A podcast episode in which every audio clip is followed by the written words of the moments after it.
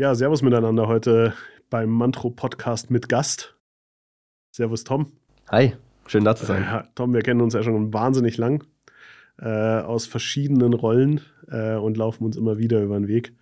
Ich finde es total schön, dass du es heute den Weg in, ins, ins Mantro-Office geschafft hast und dich dann auch noch bereit erklärt hast, mit mir hier zu quatschen. Finde ich mega.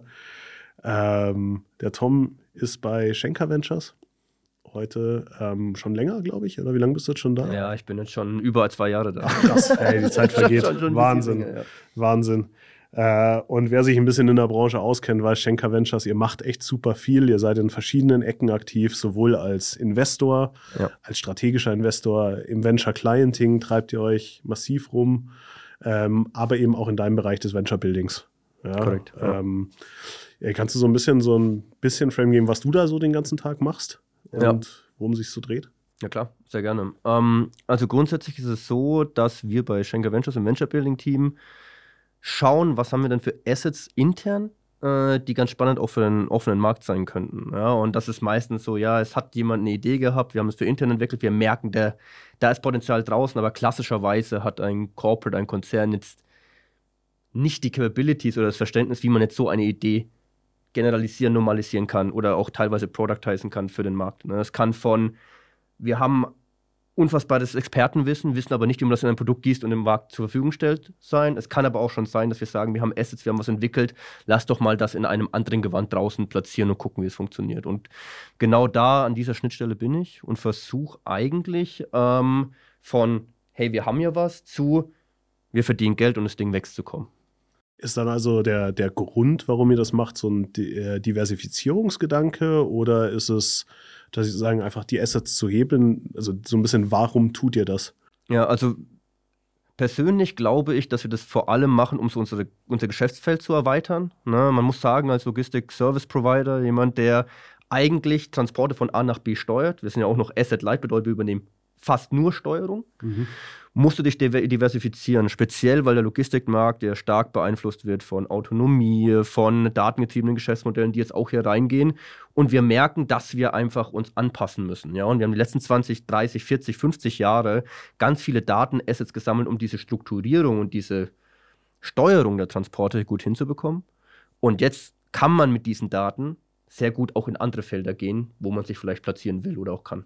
Okay, eigentlich das, was dir alle auf den Innovationsmanager-Konferenzen erzählen, die Data-Driven Company. So ein bisschen seid ihr schon fürs Kerngeschäft. Genau, auf jeden Fall. Also wir müssen ja eigentlich genau wissen, wer ist der beste Transporteur für eine Ware von A nach B, wie hoch sind die Preise im Vergleich und wer kann dann die Ware entgegennehmen. Also ich glaube, also ich glaube, das war sogar Herr Tevis selber, der gesagt hat, wir sind schon auf jeder Strecke dieser Erde einmal gefahren. Ja, und wir wissen, äh, wo das ist. Und, und, und genau das kannst du verwenden. Ähm, jetzt sind es aber nicht nur Produkt- oder datengetriebene Geschäftsmodelle, so Buzzword-Bingo-mäßig, sondern du hast natürlich auch Warenlager. Du kannst in die Warenlager gehen, kannst die nehmen. Und es sind Hardware-Assets, die ganz andere Unternehmen nicht haben, die so pure Software-as-a-Service-Modell machen. Ja, und da hast du halt verschiedene Möglichkeiten, wo du auch tatsächlich im Hardware-Bereich Innovation treiben kannst. Habe ich auch ein Beispiel zum Beispiel mal dabei. Ah, cool. Äh, welcher halt an euch bei Schenker Ventures insbesondere spannend finde, ja, ihr, ihr gebt's euch ja hart, so als Einheit, ja. Also ein bisschen, finde ich, seid ihr schon masochistisch veranlagt, weil ihr halt diese verschiedenen Zusammenarbeitsmodelle bei euch natürlich ja. kombiniert. Sehr oft siehst du bei großen Unternehmen, es gibt eine, es gibt eine äh, Corporate Venture Capital Unit, ja, die aber wieder komplett getrennt von dem Thema Intrapreneurship oder Zusammenarbeit mit Startups halt irgendwie regelt. Ihr habt es natürlich bei euch zusammengefasst. Ja, ihr seid da, ihr seid da so eine Stabstelle, die dir für dieses, für dieses Neue halt irgendwie als, als Anlaufpunkt steht. Ja. ja ähm, ich kann mir halt gerade vorstellen, also als Vor- und Nachteil, da würde mich total interessieren, was so dein, dein Blick drauf ist. Ähm, schön ist natürlich, ihr habt so ein bisschen diese Kultur und diesen, also auch die Kommunikation um das Thema Innovation natürlich an einer Stelle gebündelt. Ja. ja. gleichzeitig seid ihr natürlich auch die, die immer schuld sind, wenn es nicht klappt. Ja. Äh, wie erlebst du das? Gerade so mit so einer ja, traditionellen Organisation, die ja auch noch, und das muss man bei euch sagen, ja, ja eine sehr große Anbindung an den Staat hat. Ja, das, das stimmt allerdings. Wie erlebe ich das? Also, es, ich glaube, es hängt so ein bisschen ab, auf was man schaut. Wenn man zum Beispiel jetzt ins Venture Capital geht, da finden die Leute es halt spannend, was man macht, weil man sagt, okay, die machen was, aber was ist da der Return für Schenker?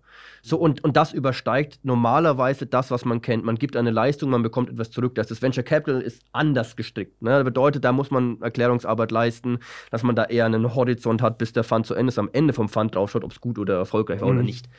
So, ähm, beim Innovationsthemen kann man sehr gut sagen, Kosteneinsparung. Das ist immer ähm, sehr, sehr oft so. Kosteneinsparung zum Beispiel, wir können jetzt das Volumen von unseren Gepäckstücken durch ein Startup besser abschätzen, haben deswegen, keine Ahnung, x Millionen gespart, weil wir plötzlich keine Volumenfehler mehr haben. Und das bedeutet direkt Kosteneinsparung. Innovation bedeutet Kosteneinsparung. Das kann aber auch sein, strategische Sachen sind halt dann wieder ein bisschen schwerer zu verstehen für die Leute, die am on the ground eigentlich sind, weil natürlich ein strategisches Investment in sowas wie Volocopter, was bringt uns das? Ist dann die oft, oft die Frage. Und äh, da kommen wir dann mit dem Venture Building, und da schließe ich jetzt die Brücke. Wir als Venture Builder haben ja den Anspruch, eigentlich immer direkt ein Kundenproblem zu lösen oder ein Problem des Marktes zu lösen. Und wir merken sehr schnell, wenn wir mit der operativen zusammenarbeiten, sei es Sales, sei es Warenlager, sei es auch im Nachhaltigkeitsbereich Menschen, wenn wir da ankommen und mit unseren Tools sagen, schau mal, wir haben mal schnell was zusammengebaut, zeig es doch mal dem Kunden, ab dem Zeitpunkt, wo der erste Kunde zu denen sagt, hey, habt ihr einen guten Job gemacht, ab da hast du die gewonnen. Und dann, und dann wird nicht mehr hinterfragt, was mhm. da der Mehrwert ist, weil die, die haben es gesehen, die haben das Feedback bekommen. Und so unterscheidet sich je nach Disziplin immer wieder, ähm, wie so die Wahrnehmung ist und wie auch die Argumentationsstrukturen sind. Fällt euch das leicht, dass sie euch mit zum Kunden nehmen? Ähm, ich, zum glücklicherweise, das ist immer das Erste, was ich tue, und ich habe jetzt schon ein bisschen Corporate-Erfahrung. Mhm ich gehe immer zuerst mal zu den Key Account Managern und Sales-Leuten und frage so, ne, dürfte, dürfte ich mal mit? Das habe ich auch bei Schenker gemacht und tatsächlich habe ich äh, fünf bis sechs sehr, sehr gute Key Account Manager, die haben, die fordern und sagen, zeig mir mal die Qualität, was du ablieferst, so in einem Pitch. Aber dann hatte ich äh, freies Laufen bei den Kunden. Ich war direkt bei den Kunden, direkt auf Direktorenlevel mit dabei. Und natürlich geht der Key Account Manager damit ein Risiko ein, aber dankenswerterweise haben sie gemerkt, die liefern Qualität, die meinen es ernst, was sie sagen. Und wenn die was versprechen, dann liefern, ne, dann halten die das auch. Und ich glaube, das, das, das größte, die größte Angst, die die Leute im Sales haben, ist Overpromising. Dass irgendjemand aus der Organisation kommt und sagt, Kunde, ich mache das für dich. Und wenn du das Problem eliminierst und von Anfang an klar zu dem Manager sagst, was du willst und was du kannst, dann löst sich das Problem tatsächlich relativ stark von selber. Ja, das ist cool. Also ich kenne es halt, was aus vielen Genera äh, Organisationen, das, wie du sagst, also diese Angst vor Overselling, aber auch so dieses so dieses Besitzergreifertum. Ja. ja, das ist mein Kundenkontakt und das wird dann oft so vorgeschoben, so von wegen, ja, mach doch erstmal ganz viele Markttests und beweis mir selber, dass, dass das ja. Ding was hat. Ja. Und dass dieses Asset, diese teilweise super starke Beziehung, ja, dass man halt auch mal zu einem Kunden gehen kann und sagen kann, schau mal, das ist wirklich nur ein Test, ich möchte von dir lernen dass es eigentlich total oft gar nicht genutzt wird, weil da halt so ein Protektionismus irgendwo entsteht. Ja, und wir haben viele, also bisher gab es keinen Kundentermin, wo die Kunden nicht gesagt haben, hey, das war mega cool, dass er mich involviert. Es, wir hatten auch schon Termine, wo sie gesagt haben, hilft uns gar nicht. Mhm. Vielen Dank dafür. Das ist aber qualitatives Feedback, das ist ja okay. Genau, ja, das ja, willst du ja gerade haben. Genau, und jeder, der in die Erwartungshaltung reingeht und sagt, so jetzt ein Kunde, ich verkaufe dem, egal was kommt, der geht schon mal mit der falschen Einstellung rein. Ja, Weil klar, ich, ne, wir haben eine Annahme, da gehen wir raus und dann sagen die, okay, ja oder nein. Und die Kunden sagen ja auch, cool, wir möchten weiter Teil dieses Partnerprogramms sein. Wir sind jederzeit offen, aber das Thema ist es nicht. Gut. Warum? Aus den Gründen? Perfekt. Ja, und besser geht's nicht. Genau, wie gesagt, ich meine, das ist ja das, was du in der Validierung halt genau rausfinden ja. möchtest. Ja, also ja. Auch, auch ein Nein ist ja irgendwie eine gute Antwort, weil es sagt dir halt entweder diese Kundenpersona oder dieses Customer Profile passt nicht für dich oder es ist halt einfach auch eine scheiß Idee. Ja, ja genau richtig. Und, ist, und ich glaube, da muss man auch mit dem Ego manchmal runtergehen. Manchmal hat man auch einfach keine guten Ideen. Wie siehst du das so? Weil ich meine, ähm, ich weiß, wir hatten das mal in irgendeiner Diskussion zu sagen, und eingangs hast du auch gesagt, ich meine, du baust Produkte halt eigentlich für den freien Markt. Ja. ja aufbauend so ein bisschen auf dem Asset, äh, das ihr habt. Ja, haben wir da was, was wir zur Party mitbringen als Schenker, ja. das draußen auch funktionieren kann. Du gehst ja da auch immer mit diesem Gedanken rein, eigentlich Schenker sollte dein erster Kunde sein. Ja. Oder sollte selber einen, einen operativen, inhaltlichen Nutzen davon haben. Wie sind das deiner Erfahrung nach so dieses Feedback, das du von innen kriegst, versus Feedback von außen? Also mhm. variieren die stark? Sind die, sind die anders? Sagen wir mal so, ich, ich habe das Gefühl, was so grundsätzliche Fragen angeht, zum Beispiel, ich mache jetzt ein Beispiel an, von einem Venture, was ich betreue, wo ich jetzt ja auch der Co-Founder bin und war. Ähm, wenn du Key Account Manager und Sales-Leute fragst und du fragst die, was bewegt die Kunden, dann sind die 100% Treffungs. Also dann haben die 100% Trefferquote. Mhm. Also eure internen Key-Accounts Unsere zu intern, die, euren ja, Kunden. die, die Ja. sehen die Ausschreibungen, die schauen sich das an, die, teilweise sind die 20 Jahre beim Kunden, die wissen genau, was da draußen los ist. Und deswegen wussten die Nachhaltigkeit, Reporting relevant, weil die Regulierung kommt und da müssen die jetzt, äh, da müssen die jetzt dran arbeiten. Die wissen auch noch sehr, sehr gut, was verwenden die intern für Systeme, was haben die schon und was haben die nicht. Wo es dann schwer wird und wo die Meinung so ein bisschen divergiert ist, was ist jetzt wirklich gut genug und was ist wirklich ähm, was muss wirklich geliefert werden, um den ersten Value zu erzeugen. Also diese erste Schwelle überschreiten, weil ich glaube, intern hat man dann immer das Gefühl, man muss mehr liefern, als es dann am Ende tatsächlich notwendig ist. Ja, Ja, und da divergiert so ein bisschen. Bedeutet, meine Erfahrung der letzten neun Jahre ist, große Picture Opportunity Areas und Möglichkeiten, irgendwie an den Kunden zu kommen. Sehr, sehr gut. Gute Übereinstimmung bei Schenker tatsächlich. Ähm, inhaltliche, produktbezogene Themen und was Features angeht oder was wirklich Mehrwert liefert. Teilweise Übereinstimmung sollte aber man noch ein bisschen genauer drauf gucken, wenn man dann wirklich was beim Kunden direkt platzieren will. Ja, tatsächlich, also trifft, trifft ziemlich zu 100 Prozent auch meine Erfahrung. Und ich glaube auch, das ist wirklich immer gut gemeint. Also, so wie du gesagt hast, ja, die haben halt, die versetzen sich da rein und gerade dieses den Kunden so gut kennen, hat manchmal den Effekt, dass man Komplexitäten sieht, die Ja. vielleicht zumindest für V1 nicht da sind. Und das ist oft hilfreich, um das endgültige Zielbild zu beschreiben. Aber so diese Abstraktion zu sagen, okay, mit was gehen wir denn jetzt raus? Wo, wie du gesagt hast, womit erzeuge ich den ersten Wert? Ähm, das ist halt einfach auch nicht der Job der Leute, muss man halt tatsächlich Ja. auch sagen. Ja, und Ja, ich glaube, so, da, ist, da ist es cool. Und ich meine, da sagt dir ja auch die, naja, die Theorie sagt dir da ja auch so, deswegen redest du ja im Endeffekt mit dem Kunden. Ja? Deswegen versuchst du ja mit dem Kunden sehr, sehr lean und sehr, sehr direkt äh, das eigentliche Modell zu entwickeln.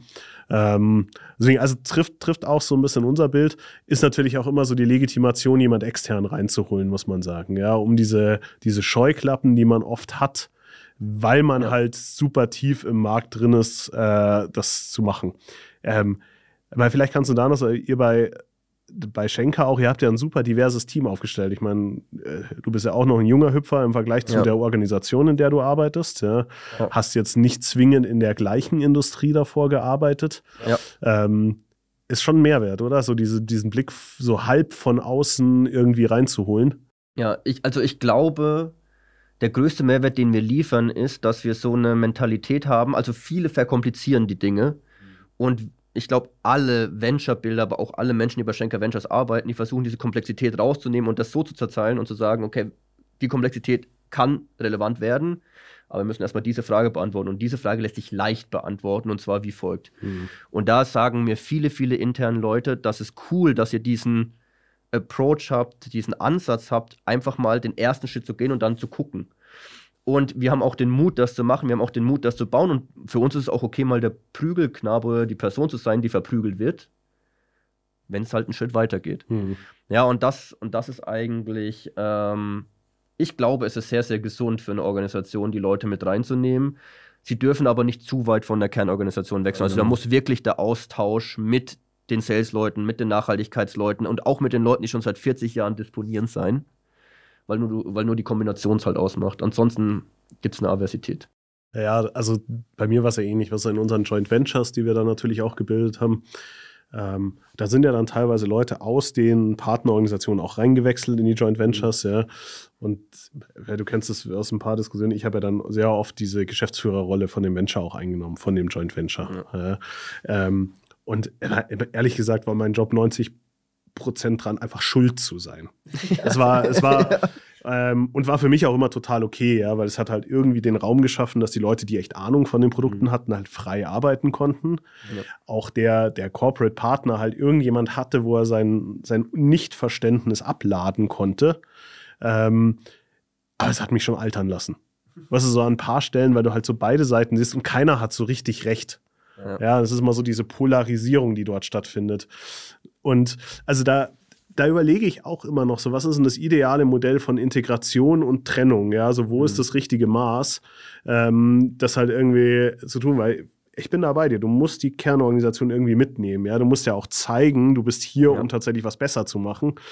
und gleichzeitig darfst du dich nicht einengen lassen und dich in diese Zwangsweste halt irgendwie reinstecken, die dich halt dran hindert, den richtigen nächsten Schritt zu gehen. Ja, also für mich, also das ist bei Schenker anders als bei meinem vorherigen Arbeitgeber im Volkswagen-Konzern. Wenn du bei Schenker nachweisen kannst, dass du einen finanziellen Mehrwert lieferst, dann sind Diskussionen ganz schnell beerdigt. Ehrlicherweise. Also man, man, muss ja auch, man muss auch dazu sagen, die Logistikindustrie hat eine Marge zwischen 1 bis 2 Prozent. Bedeutet, wenn da mal ein LKW drei Stunden auf der Straße steht, ne, jetzt auch mit Protesten oder Überflutungen und so weiter, verdienst du schon kein Geld mehr damit. So, jetzt mhm. gehen auch die Frachtraten runter. Während Corona haben alle viel Geld gemacht. Jetzt sind die Frachtraten wieder unten. Es ist echt so das Minimum. Und jeder Punkt, wo du einen extra Service beim Kunden verkaufen kannst oder die Chance darauf hast, mehr Transport, also Lanes, so zum Beispiel München, Frankfurt oder München, Singapur gehört dir dann und dafür bist du dann verantwortlich. Wenn deine Lösung dazu beiträgt, das zu tun und wenn du beweisen kannst, dass das auch wirklich Realität wird, dann, werden, dann wird sehr, sehr gut wirtschaftlich entschieden bei Schenker. Das ist bisher mein bisheriges Gefühl von dem, was ich gesehen habe. Und das, das ist so ein bisschen anders, ne? weil da wird dann die Politik rausgenommen, weil es einfach rausgenommen werden muss. Er fordert aber auch von dir als Venture-Builder genauso zu argumentieren. Genau. Was ist so, und das ist ja auch, ähm, ich meine, das, ist toll, weil ich habe das in vielen Innovationsorganisationen halt gesehen, da hast du, da hast du so ein bisschen dieses äh, Schrotflintenprinzip. Ja, es wird halt in den Wald reingeschossen und wir schauen mal, ob wir irgendeinen Baum treffen und danach wird überlegt, was bringt es mir eigentlich? Ja. ja. es fordert natürlich von dir als Innovationsverantwortlicher, als Produktverantwortlicher halt auch immer dich zu hinterfragen, was bringt es denn zum Beispiel? Kann ich damit mehr Lanes aufmachen? Kann ich da ja. einen Upsell beim Kunden machen? Ja, ja kann ich dem halt irgendwie, kann ich diese Marge halt irgendwie erhöhen. Und das ist auch das, was, was ich echt gelernt habe, halt irgendwie diese, diese strategische Ratio, wenn die im Venture Building nicht da ist, wenn es, wenn die Metrik eigentlich nur ist, wir haben ganz viele Dinge ausprobiert und ja, mal geguckt. Ja. Ne? Was man sagen muss, das war die letzten fünf, sechs Jahre in total vielen Organisationen ja. war es so, ja. Wir kommen aus einer Niedrigzinsphase, da war Ausprobieren total cool, ja. Du hast irgendwie auch, du hast irgendwie die Shareholder im, im Jahresbericht glücklich gemacht, wenn du total viel gelernt hast. Ich finde da, also der Aspekt, den du gerade ansprichst, zu sagen, okay, ich als Venture-Builder habe auch die Aufgabe, meinem Auftraggeber, also meinem Arbeitgeber und dem Corporate ja. zu erklären, ja. was er davon hat, weil ansonsten habe ich auch keine Chance, damit durchzukommen. Genau. Das ist ja auch der einzig sinnvolle Weg. Aber tatsächlich war es nicht, also in vielen Organisationen, die ich kennengelernt habe, wurde es nicht so gelebt. Ja, und also, ne, für mich, und ich muss auch sagen, das ist tatsächlich, wie gesagt, bei Schenker sehr gut und dass wir auch direkt Richtung CEO, CFO, CDO und so weiter reporten. Du kommst da gar nicht drum rum zu sagen, was hat das für einen Mehrwert. Ne? Wenn du das sagst, hey, ich baue jetzt ein Nachhaltigkeitsstartup, was irgendwie Transportemissionen zukünftig darstellt und verbessert, dann sagen die, das ist schön. Wie viel kostet es? Was ist der Mehrwert? Mhm. und das ist auch vollkommen fein, weil nämlich auch unsere Kunden sagen zu uns, wenn ich jetzt mit euch zusammenarbeite, was Nachhaltigkeit. Wie bewertest du Nachhaltigkeit finanziell? Und die Frage müssen wir als produktverantwortliches Team äh, beantworten. Und wir müssen auch immer zeigen, für den Punkt, wo wir hingekommen sind, wir brauchen jetzt vielleicht erstmal keine Lösung, äh, die, keine Ahnung, hunderte, tausende Euro kostet, um das erste Geld zu verdienen, sondern wir verkaufen jetzt eine Excel-Tabelle im PDF-Gewand, ja, um nachzuweisen, dass wir zumindest 20% von dem Umsatz irgendwie reinholen können, den wir an Geschäftsmodell angenommen haben. Ne? Weil wir haben drei Hebel im Geschäftsmodell. Wenn wir zwei davon nachweisen können, dass die funktionieren und wenn wir dann auch noch eine gute Kostenkurve nachweisen können, dann haben die zumindest schon mal ein niedrigeres Risiko, mhm. dass das Invest, was sie reinpacken, irgendwo im schwarzen Loch verschwindet und wir daraus gelernt haben. Ja. Ne? Und, und mein Gefühl ist, wenn du zu einem Kunden gehst und sagst, verwend kostenlos, dann sagen die, ja, cool, mache ich. Aber ab dem Zeitpunkt, wo du sagst, ich möchte Geld, dann müssen die dich anlegen als äh, Supplier, dann müssen die ihr Budget freimachen, dann müssen die ihre Entscheidungen hinterfragen. Und wenn die das alles noch für dich machen, dann weißt du, okay, gut. Ja. Jetzt, jetzt, aber jetzt hast du auch das Commitment und jetzt fordern die dich aber auch, weil wenn du nicht lieferst, dann holen die dich auch, dann packen die dich auch wieder raus. Und das ist genau der Sweet Spot, in den du reinkommen musst, möglichst früh, bevor du irgendwie krasse Investments tätigst. Was ein ganz klares B2B-Thema ist, muss man auch sagen. Ja, ja. Also ich B2B, bin nur im B2B unterwegs, korrekt. Ja. Genau. Und ich meine, also, aber sehe ich tatsächlich auch so, ja. Ich meine, die teuerste die teuerste Währung, die dir die Kunden im B2B geben können, ist gar nicht so das, was sie im MAA dann danach mhm. bezahlen, weil das ist dann Pricing, ja, sondern wie du sagst, durch all diese Prozessschritte durchzugehen, ja, sich in dem Moment, wo du einen Supplier anlegen musst und wo du sagen wirst, ich will das Ding reintun und ein Projekt intern aufmachst, muss sich jeder exponieren.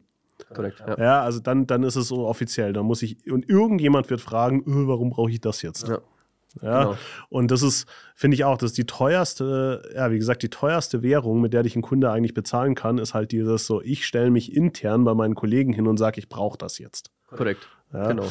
Was ja bei innovativen Themen halt eine Besonderheit hat, wenn, wenn das Problem schon da ist bei euren Kunden und irgendjemand kriegt den Suchauftrag mit, find mir mal eine Lösung hm. dafür, ist was anderes. Du kommst ja immer mit was daher, was es ja. tendenziell noch nicht gibt, wo du auch Awareness dafür schaffen musst, Richtig. wo vielleicht ein Pain da ist, aber dieses Pain Reliever, ja. die, die Lösung bei denen noch nicht im Kopf dran ist. Genau, ja. oder der, der, man weiß, dass sie gerade eben wirklich auf einem Weg zu einem sehr, sehr schmerzhaften Prozess sind, wie zum Beispiel Emissionsregulierungen. Die haben es noch nicht auf dem Schirm und du sagst zu ihnen vorsichtig, hey, da kommt was, dann sagen die meistens, oh, das wussten wir gar nicht wie können wir es lösen? Mhm, und, dann, und dann bist du halt in einer super guten Argumentationslogik drin, weil dann kannst du sagen, kannst mit mir machen, kannst mit anderen machen. Wenn du es mit mir aber machst, und das ist wieder ein Schenker-Asset, alle Schenker-Daten sind schon da drin. Schau sie doch mal an. Das ist schon geil. Hast ja. du nicht Bock, auch dann die anderen mit reinzunehmen? Und dann hast du wieder den Plattform-Approach. Ne? Und dann, dann sagen die auch, hey, will irgendwie nicht alles mit Schenker teilen. Und sagen wir, okay, ja, genau deswegen haben wir das Venture gegründet. Mhm. Mit den Wänden außenrum, damit du genau das jetzt komplett den gleichen Service für alle anderen LSPs auch verwenden kannst.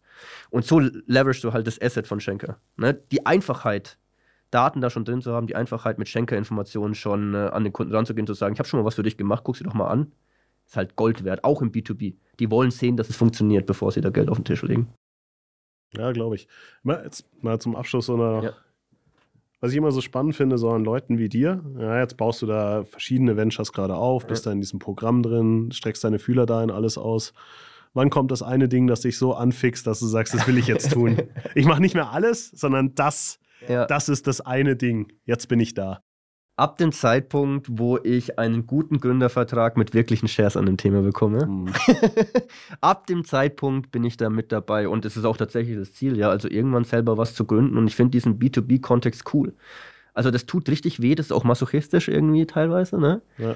Aber wenn du dann da drin bist und wenn du was hast, was im B2B-Umfeld funktioniert, dann scale das halt richtig hoch. Bedeutet nochmal, um deine An um nochmal deine Frage zu beantworten, so schnell wie möglich ab dem Zeitpunkt, wo Corporate Founder von so Corporate Ventures sehr gut incentiviert werden, das auch zu tun. Ja, ich meine, es ist natürlich, ähm, sagen wir mal so, die, die Antwort war nicht komplett unabsehbar. Ja, ähm, ist natürlich die große Challenge. Ja, in, in den ja. Unternehmen dafür halt irgendwie die Awareness, weil ich finde, das ist halt neben der Tatsache, dass man sagen kann, okay, jetzt haben es jetzt die meisten oder viele haben gecheckt, ich muss, muss so beyond the core inhaltlich gehen. Mhm. Ja, Jetzt kommt natürlich eine ganz neue Art des Beteiligungsmanagements halt irgendwie dazu, ja, und dieser Incentive-Struktur und so. Du, du kommst natürlich aus einer Kultur als Corporate raus, wo alles durchoptimiert ist. Gerade wenn du in einem Markt unterwegs bist mit ein bis zwei Prozent Marge, ja, da hast du auf jedes Effizienz- Spielchen ja. halt irgendwie einmal drauf geguckt äh, und hast es eigentlich bis zum letzten Level gespielt. Korrekt, ja. Und jetzt sollst du dann auch noch sagen, okay, jetzt muss ich so einen komplett human-centered Approach zu, zu Ausgründung und äh, sonst was geben, weil ich brauche halt diese Person. Ja, ja und aber ehrlich gesagt, so mein Eindruck ist so, es, es findet immer mehr Awareness dafür im Markt statt. Also ich finde, der Heilige Gral wurde so noch nicht gefunden und ja. wird auch oft zu leicht propagiert. Weil, du, natürlich stimmt es auch. Das Thema hättest du gar nicht gefunden, wenn du nicht in den Assets von Schenker rumschwimmen ja. würdest, ja, wenn ja. du nicht die Möglichkeit hättest. Also dazu sagen, es ist halt nicht die gleiche Situation, wie der Tom läuft auf der Straße rum, hat die Idee und ja. baut es alleine. Und bootstrapt genau, das zu dem Punkt. Korrekt, ja, deswegen korrekt, finde ich es auch immer fair aus der Corporate-Sicht zu sagen, so, ich kann dir halt nicht alles schenken. Mein korrekt. Ja, 1000 Prozent. Aber nee, finde ich, find ich eine geile, straighte Antwort. weil, und alle, die zuhören, es gibt Menschen, die darüber nachdenken. Ja. Ähm, aber ich glaube, ehrlich ist der Weg nach vorne. Ja, also voll. Noch, noch ein Satz dazu. Ich glaube, man muss einfach als Corporate irgendwann mal dahin kommen und sagen, wenn ich jetzt hier ein Team habe aus Personen, die mir da ein Geschäftsmodell hinzimmern, von 0 auf, keine Ahnung, 50 Millionen, 100 Millionen Annual Recurring Revenue. Und ich gebe denen am Ende durch weich, welches Modell auch immer 5 bis 8 Millionen ab und das Ding läuft und das Ding kann noch größer werden. Dann habe ich 100 minus 5 bis 8 Millionen mal 2 oder mal 3 und der Rest gehört mir. Ja, und dieses wirtschaftliche Denken, das muss halt irgendwann kommen. Ja, aber was so, jetzt muss ich doch noch einer hinter, weil die Diskussion mit dir ist halt einfach spannend. Ich finde, weißt du, warum das oft sehr schwer fällt, ist die Tatsache, dass der, der übliche Corporate-Reflex, solange es als Projekt gesehen wird, dass nach zwei Jahren schon gesagt wird, so jetzt muss ich das reintegrieren, jetzt muss es irgendwo in die BU rein. Ja, und einfach jedes Venture, das du da draußen siehst, braucht halt seine fünf, sechs, sieben Jahre, mhm. bis es an diesen Punkt kommt von 50 Millionen ARR. Weil ich kenne auch keinen CFO, ganz ehrlich, der mit, wenn er so ein Business bewertet, nicht sagt, ja, okay, der Kaufpreis, da jetzt halt mal, wie du gesagt hast, fünf bis acht Millionen rauszuschieben darauf, äh, dass das irgendwie unfair wäre. Das ist, das ist auch okay, ja. Aber wenn du immer so diesen Drang hast, als Organisation das zu früh wieder nach Hause zu holen, zu früh zu mhm. integrieren, ja, dann hast du noch nicht die Schwungmasse, die es legitimiert. Ja. Ja, und ähm, deswegen, also plädieren wir ja auch immer dafür zu sagen, hey, lass das Ding wachsen, nimm so eine Struktur, wo du sagst, ja, du hast dann dein Vorkaufsrecht, du hast dein Right of First Refusal oder whatever. Ja. ja. von mir aus hast du auch schon eine festgeschriebene Bewertung auf dieses Ding oder zumindest eine Formel dafür. Ja. Aber gib dem Ding echt Zeit. Versuch's nicht nach zwei Jahren nach Hause zu holen, sondern lass dem Team mal echt die Zeit, mal fünf, sechs, sieben Jahre da echt reinzupowern und Wert zu schaffen. Und da bin ich bei dir. Dann muss die Karotte so attraktiv sein, dass du sagst, ich gebe jetzt fünf Jahre meines Lebens für das Ding, ich hasse ja. da richtig durch. Ja. ja. dann muss die Karotte groß genug sein. Aber ich finde das Risiko auf der Corporate-Seite auch überschaubar, weil wenn du es halt nicht schaffst, das groß zu machen, äh, dann, dann zahlt er dir auch keine fünf Millionen, dann zahlt er auch nicht eine Million dafür, Correct. ja, oder eine ja. Euro, weil und das ist so dieser fiktive Punkt, den wir auch total oft in den Joint Venture Verhandlungen hatten, ja wo ich immer gesagt habe, ganz ehrlich, wir haben jetzt zehn Minuten, zehn Stunden darüber diskutiert für einen Fall, der nicht eintritt, weil wenn es nicht geil ist, kaufst du es eh nicht. ja, und du merkst es auch schon vor der dritten Investmentrunde. Du machst halt einfach nicht mehr weiter. Ja. ja, also lass uns nicht über den Fall reden, sondern lass uns mal einmal davon kommen zu sagen, was wollen wir denn beide erreichen? Wann ist es geil und wie viel ist es dir dann wert? Genau. In der ja. Gesamtbetrachtung. Und das ist meistens so, dass man dann einen super geilen Weg in der Mitte findet. Ja, sehr cool. Tom, ich danke dir fürs Dasein. Es war wie immer ein Fest.